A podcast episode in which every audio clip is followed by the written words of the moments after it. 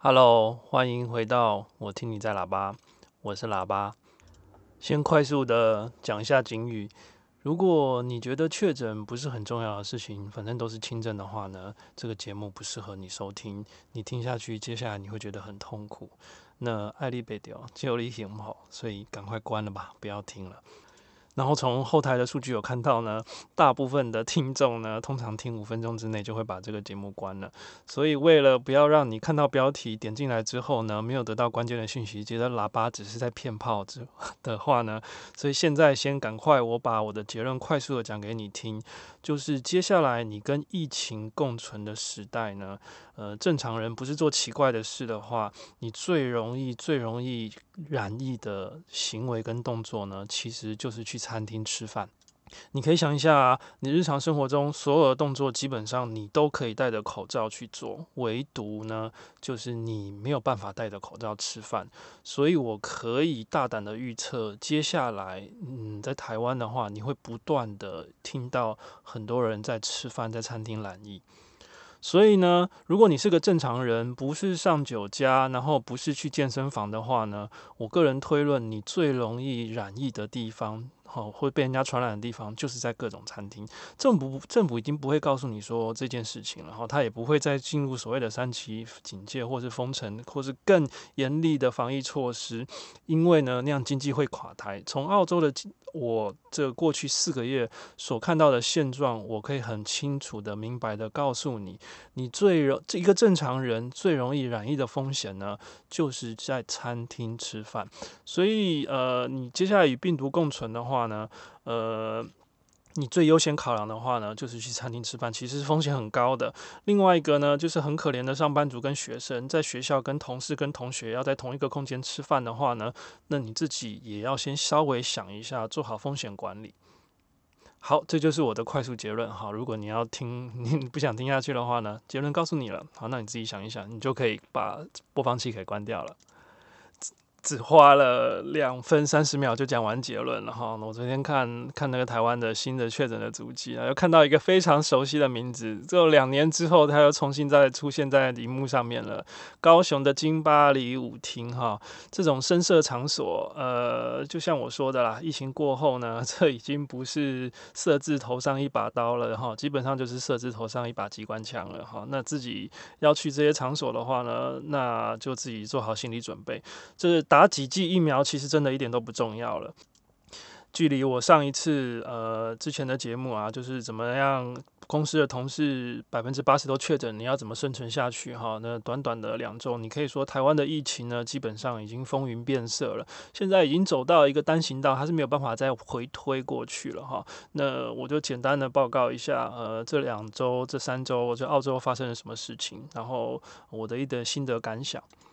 第一件事情呢，呃，就是呃，我家的八岁的泡泡呢，他已经打完第二剂疫苗了，两剂都是 BNT，然后看起来是没有任何的副作用。然后今天是礼拜五，所以今天是这个周末，呃，是这个澳洲的这个学期的最后一天。不过运气很好的就是，呃，我们家三个人到目前为止都还没有确诊，也可以说我们家稍微风险管理做得稍微比较好一点。所以，呃，目前来看呐、跟疫情共存之下，如果是非常小心的话，基本上是没有问题的。不过可以很确定的就是，在这六周的这一学期呢，呃，泡泡他们那一班的学生啊，现在的确诊率已经是百分之二十五了。那就连老师他也是确诊过再回来上课的，全家都确诊。那他休息了一个礼拜之后呢，反正现在也是不用测 CT 值就可以随便就回到学校。最令人觉得非常恶心的事情，就是跟大部分澳洲人做的一模一样的事情，就是这位确诊过的老师回到学校之后，他是连简单的外科口罩他都不愿意戴的。没有办法，这个国家大多数人他们就是这么样不羁放纵爱自由，他们觉得口罩里面有刺啊，所以他们是连基本的外科手套都不愿意戴的。那当然，这一切是有非常严重的后果，只是现在这个事情大家已经都两年过去，都已经。有一点防疫疲惫了哈，那这件事情其实再也不会勾起媒体的关注了。简单看一下这个政府官方网站公布的数据啊，你会觉得，如果你细思极恐啊，就是如果你仔细去品味一下，呃，这些数字的背后代表的意义的话呢，嗯，你可能会戴戴好口罩啦。可是事实上，大多数人都是就当做装疯卖傻，就觉得，呃，疫情过去了，哦，我们下半年可能要去旅游了。我觉得可能还没有那么快啦。现在事实上还是处于高风险的状态。二零二一年的十二月，整个澳洲呢有二十一万人确诊。那经过了四个月之后呢，到二零二二年的四月，嗯，各位要不要猜一下，现在澳洲的总确诊人数是多少呢？从二十一万翻了几倍？答案告诉你，翻了好多好多倍。现在澳大利亚，呃，从今天最新的公布的数据呢，整个澳洲已经五百万人确诊了。澳洲人口是两千五百万，所以现在呢是。五分之一的澳洲人总人口是确诊的，说百分之二十，这个数据呢跟呃泡泡班上的数据是吻合的。那我是以我所在的雪梨的这个新南威尔士州呢，现在总确诊率是百分之二十五，也就是说，嗯，理论上啊哈，四分之一的人是确诊的，也就是在路上你看到四分每四个人里面，其实有一个人他就是已经确诊过，或是现在正在感染当中。那当然你要扣掉啊，那些太小的不会自己跑出来，老的不懂事的哈。所以我个人觉得，现在在马路上有三个人当中，其中一个人就是确诊，这比例非常高啦。你自己想想看，你睁开眼睛在路上要看到多少人啊？每三个人其中就有一个人是确诊的。现在其实应该已经不用去讲什么奥密克戎了。为什么？现在很快接下来的主流的病毒都就是 BA one 跟 BA two 重新呃新的合成一个全新的变种病毒，叫做 EX。那我估计，按照我看到的各式各样的资料，他们大部分的专家都预测，接下来 EX 会变成主流的病毒株。所以呢，呃，这个 COVID 已经从 Delta、Omicron，然后现在已经变成了 EX，一个全新的病毒。那它的传播率你可以比较一下嘛？它比之前呃这个欧米克比 Delta 强十倍，Delta 比以前的 COVID 强十倍嘛。那现在又又在又在继续增加了，所以现在的快速传染力会非常的高。那政府公布的数字呢？现在澳洲每一周差不多会有三十五万人确诊，每一周会死五百人左右，就代表呢每一个月澳洲会有一百多一百三十万人左右会确诊。那每一个月呢，接下来大概会死两千人左右。那我也不知道这件事情要怎么收尾啦。好，那澳洲现在总人口就两千五百万人啦。也就是说，如果是按照这个每个月要一百五十万人感染的话呢，也就是说，在接下来十个月左右，差不多真的就可以做到群体免疫。因为每个人都是每个人都生病了，所以我我朋友总是会开玩笑哈，接下来已经不用框列什么确诊的人了，接下来只要框列活人就好了。谁还没确诊？所以接下来已经没有，已经现在已经开始有学者说没有意义再公布这些东西了哈，因为可以。预期之下，按照这种大家自由放飞，国境打开，然后都不用戴口罩，然后随便都是各种没有任何社交场所的现，呃，任何场所都没有人数的限制之下呢，无止境的发展，大概十个月左右，接下来澳洲差不多所有人都会生病了。我觉得搞不好到时候真的就变安全了，因为该生病的人就都生病过了。不过呢，我这边一定还要提醒一个大家一个 一件事情，就是。呃，如果你抱着这种心态的话呢，非常容易再确诊第二次。我们公司在三个月里面已经有一两个天才呢，他们已经是第三次确诊了。所以又回归到我之前说的了哈，那大家不愿意配合，就连简单的口罩不愿意戴，所以让病毒不断的进化成新的病毒。那做疫苗的速度完全追不上。完全追不上那个病毒更新的速度，所以就会造会造成更多更多人他不愿意再去打第三剂或是第四剂了。那他不愿意打第三剂、第四剂的话呢，那病毒还是会有可能继续不断的延伸下去。所以这又回到一个鸡生蛋、蛋生鸡的无解的问题了。然后我看到台湾最近的疫情大爆发嘛，那不就是开始大量的就是框列，然后把人抓去隔离嘛？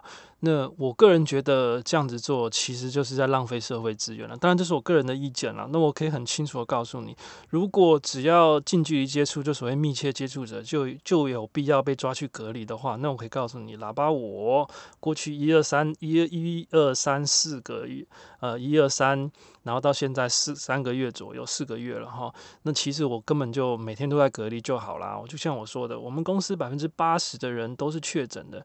呃，就各种交叉传染啊，那明明就是有百分之二十的司机，他是站在国门第一线做这个航班的接机的人员，然后回头再去做校车司机，然后不管是传染给学生，或是被学生传染，反正就各种交叉传染啊，这之下呢。嗯，百分之八十人都确诊了，所以我可以很明白的告诉你，近距离接触、密切接触不要害怕。那我自己做的风险对冲的话，我一直一直都有说，我就是戴了一个 N 九五口罩，然后外面多了一个外科口罩。只要人多，稍微让我觉得不舒服的话，基本上外科口罩我是直接就用用完一天之后就直接丢弃了。N 九五口罩的话，回家是紫外线灯来消毒。那不过。看这样子，我存活了，现在存活了。这疫情从十二月大爆发到现在呢，比如说从十从二十一万人变成五百万人的确诊，基本上我到目前为止，即使我站在第一线风险最高的人员，我每一周做一次 PCR，到目前为止我都还是没有确诊的。所以我可以跟跟大家讲，呃，框列其实台湾这样子做已经不是很重要了哈，尤其是。接下来，台湾有一个方向，就是会把更多的场所限制在要打完三三剂疫苗的人才进去。我跟你讲，这很明显是个陷阱。澳洲之前做过一阵子，马上就废止了。为什么？呃。这就好像我们去看那个电影嘛，这个布莱伯皮特演的《植物的僵尸大战》呢，有没有？你还记得以色列那那个场景吗？对不对？看起来是一个围墙，把病毒都堵在外面，把僵尸都堵在外面。可是，一旦有一个僵尸突破到围墙里面，那真的是大屠杀。呃，你都现在都很很确定了，打三剂疫苗，你不做好防疫措施，就是不保离，就是不保持社交距离，然后你不愿意戴口罩的话呢，你一样会变成无症状感染者，那超可怕的啊！你身面前这一个人一点症状都没有，可是他不断的对你在喷病毒。那至于你接受到病毒会是轻症还是重症，就好像扔扔骰子一样。我在这边还要再次沉重的跟大家讲。百分之我的同事百分之八十确诊，确实没有错。至少超过百分之六十七十的人呢是轻症，一周之内就可以回到职场。可是很多同事就再也没有回来职场了。我必须再讲一次哦，有些人是回不来的。啊，那你要不要赌？随便你，反正我不赌啦。好，我跟你讲，统一发票从来不会中，统一发票我从来不会中一千块的啦。哈，好事从来都不会轮到我，坏事一定会轮到我。所以我个人觉得，呃，我要是确诊的话会有后遗症啊，所以我是非常非常尽力的保护自己。那至于你信不信，随便你。好，反正我就告诉你啊，这是扔骰子啦。哈，那你自己想想，你统一发票中一千块机会多不多？那我再回呼应一下一开始讲的快速的结论啊，那你让我，当然我可能运气比较好啦，因为我的职场就是一台大巴士啊，那我自己做完清洁消毒过后，门是关起来的哈，所以我自己是可以一个人用一个干净的空间在那边吃饭，然后所以就像我说的。呃，正常人哈，那是不去奇奇怪怪的场所啦哈。我说的这些风月场所啊，就是那种黑黑的场所之外啊，呃，比较高风险的地方，应该就是游泳池吧。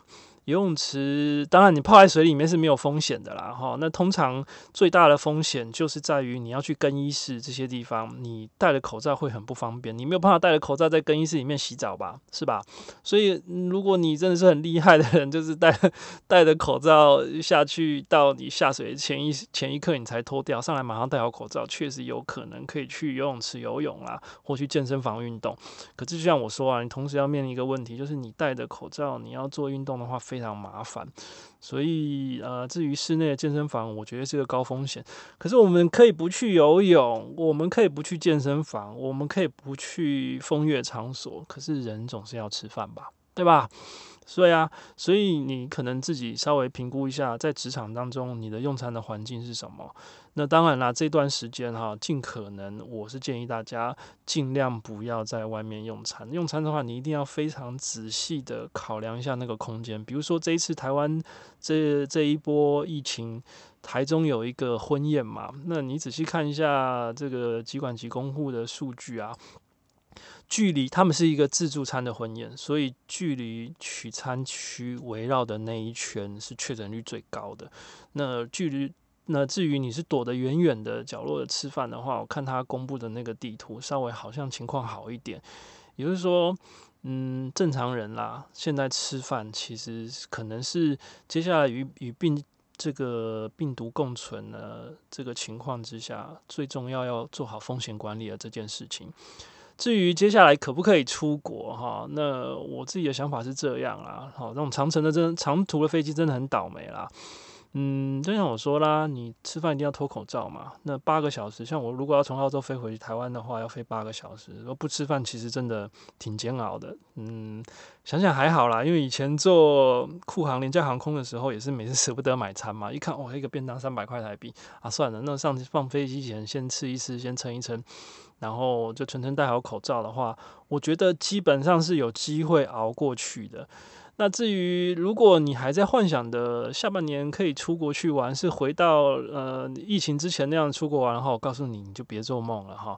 呃，我这一个月两个月左右，我都是站在澳洲雪梨国际机场的前线，去看着全世界到现在可以自由进出的这些旅客的，我可以告诉你，大部分都是王八蛋。呃，口罩呢，要么露着鼻子，要么露着嘴巴，要么是随便戴一个口罩。我还看过印度人就拿头巾围着脸，我就不晓得到底在做什么事情，一点意义都没有的事情啊。当然，呃，觉得特别烦烦躁。嗯，所以你可以确定你将来可以出国玩。其实现在卡的就是台湾现在还要求入境要隔离啦。啊，那将来要是不隔离的话，你出门玩的话呢，你你可以期待你身旁的旅客大概只有你是来自于台湾的，你还愿意戴口罩，所以飞机上所有人都是不愿意戴口罩的。呃，戴口罩其实它真正的目的是不让你吸到病毒，然后也不让你的病毒喷出去嘛。可是那很多人就戴了布口罩啊，那很多人就是露着鼻子啊，反正这。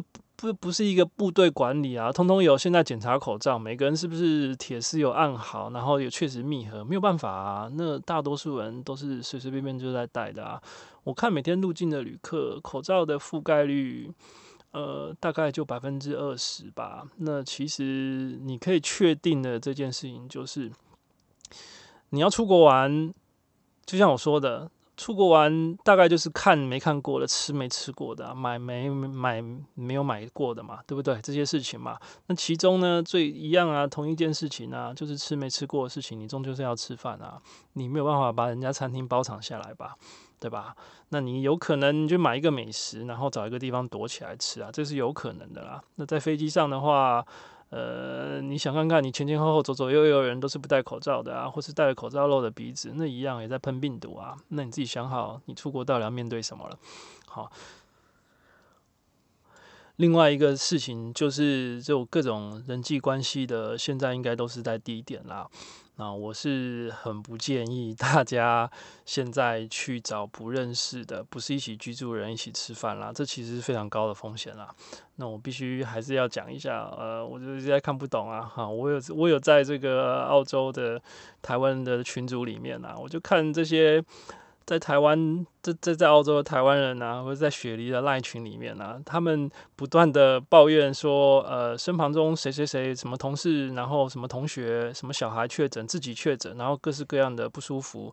可是呢，他们在约吃饭呢，而且他们吃过好几次，他们还约过线下聚会。我我不晓得这逻辑到底怎么来的啦。好，一个人的家庭，一个人的工作，后面会牵扯一个很复杂的，你可以自己画一个树状图出去啦。哈，把两个。树状图在这边重叠起来，变成一个更大的树状图出去哈，那基本上就是意思就是说我非常希望想要感染病毒的意思啦。好，那我在过去这四个月，我听过无数种故事啊。那我只能说，这件事情没有后悔药哈。那通常很多人都说，哎呀，我只不过去干了什么事情，我只不过怎么样怎么样啊。那大家没了，反正就是确诊了哈。那至于好或是不好，反正都是你自己个人做的决定啦哈。那当然，我我是看不懂这些人的逻辑啦。所以这也可以解释了为什么这从十二月一号的只有十二万人确诊，到今天四月八号变成五百万人确诊。如果是一个台北市的话，你睁开眼代表所有人都确诊过了。那大家就是这样啊。那你不消停，那你不愿意先暂时克制一下自己的人际网络的话。呃，就是你要跟陌生人吃饭的话，相对来说是要承担一定的风险的。你根本不知道他去过哪里，他可能自己都不知道他有跟确诊者有接触过，因为这件事情发病要三天啦。啊，所以呃，就像我说的，如果你的你的同事、你的朋友现在拿个刀子砍你，你肯定会躲啊，对吧？可是你不晓得他现在是在对你在喷病毒，啊，那你可能只是在茶水间跟他偶遇哈，那你松懈了，你口罩脱下来了，跟他讲话。那你回去又跟着你家人讲话，然后你下班又去聚餐，这真的就是无止无尽啊！我相信这两年过来，大家各式各样的七七八八很奇怪的故事，大家都听过了哈。那至于到你身上的时候，你要面临决定的时候呢，你是不是有这个勇气？是不是有这个逻辑思考？说，哎，我们暂时先不要见个面，然后我们等疫情过去之后，总有一天我们可以见面的。那我们先暂时缓一缓。那你跟陌生人约去吃饭，那脑袋都不知道想什么的。我的建议是哈，最好不要随便蹲下来。为什么？因为你脑子里面的水容易淌出来。那我在公司的关系还是一样啦哈。那我上个月公司拿了一个奖项，然后就是哈，公司还发了一个通报给所有司机，然后就说这故事比较长哦，下一集再分享吧。那大家突然在问说，哎，看喇叭是谁啊？哦，那时候哦，就是那个天天戴口罩哦，就那个就那个。所以，然后甚至还有人跑过来说：“哦，原来你就是喇叭。”所以，呃，我天天看着你，可是我根本不知道你是喇叭，因为我也不知道你长什么样子。反正，呃，我在职场上就是这样子哈。那至于为什么可以百分之八十人确诊，我是那百分之二十哈，还目前还存活得好好的。呃，基本上就是有一颗不怕别人霸凌的心啦。哈，那中华民国义务役的男生这两年能够存活的拿到退伍，一定退伍，基本上。基本上都是百毒不侵啊，什么难听的话我们都没有，我们都听过了。所以呢，我觉得在职场上，呃，各种有形的、无形的霸凌对我来说，哇，哎呀，I don't fucking care。好，那基本上是伤不了我的。那我一样是坚持我自己做的事情啦。好，那我每天我该消毒的消毒。然后该戴好口罩，该戴好口罩。好，那我自己去评估有没有要去哪里，我自己稍微评估一下风险啊。那接下来放假了，然后澳洲有两周的复活节假期，那我一样是要带小朋友出去博物馆，然后我们要去坎培拉玩。那当然啦，我就像我说的，呃，与疫情共存，就是后疫情的时代呢，我们确实是要慢慢恢复到正常生活，不过步调很慢。然后要自己做好风险管理。我讲一个不好听的，你养一只狗，哈，你把它叫过来，啪打它一巴掌，然后叫它滚，然后你再说过来，然后你正准要伸手的时候，这狗就会闪了。为什么？狗在做一个动作，它预期到会有风险，它要对冲这个风险。看啊，拜托，我们是人呢，人是万物之灵呐。你有脑袋思考的话，你自己要去思考怎么对冲好你的风险啊，对吧？要去哪里？要做什么事情？你要做好什么样准备？你要跟谁见面？然后那个场所安全吗？那至于能不能去听演唱会，我个人觉得是可以的。可是你一定要想清楚你在干嘛。那你有可能说，哎，我就戴了一个 N 九五，然后戴两层口罩，戴个面罩，很辛苦的去听演唱会。我觉得这样是有办法存活的。那如果你只是说啊，fuck it，我就是想要去听哈，然后反正随便啦，要约会要唱歌，然后要聚会跟陌生人见面的话呢，嗯，我个人觉得你可以参考一下澳洲的数字啊，哈，从十二万变成五百万是有道理的，而且接下来这件事情会一直继续下去。那我可以预期到台湾接下来的疫情可能，呃，慢慢会要走向，因为像全世界，全世界范围之内，只剩下中国大陆还在清零了啦。好，那终究有一天要跟病毒共存是很确定的方向。那至于澳洲接下来要怎么收尾，哈，这样子每一个月有一百多万人要感染，那澳洲就只有两千五百万人可以让他感染啊。那最后到底会变成什么样子？对不起，我没有遇过，那我也不知道怎么样怎么样去推论。那不过我可以确定的就是。啊，我还是做好健康管理啊，那做好自己的风险对冲，那就只能走一步算一步啦。好，所以今天的事情就分享到这样子啊，分享到这里，就说，呃，看到台湾现在疫情的变化，慢慢的要从一个清零的时代呢，慢慢走向共存的时代。然后我自己分享，就说我在澳洲现在到目前为止跟病毒一起共存了那么久的心得，分享给大家。好，那希望大家都能健健康康的啊，平平安安。那我们下一期再见了，拜拜。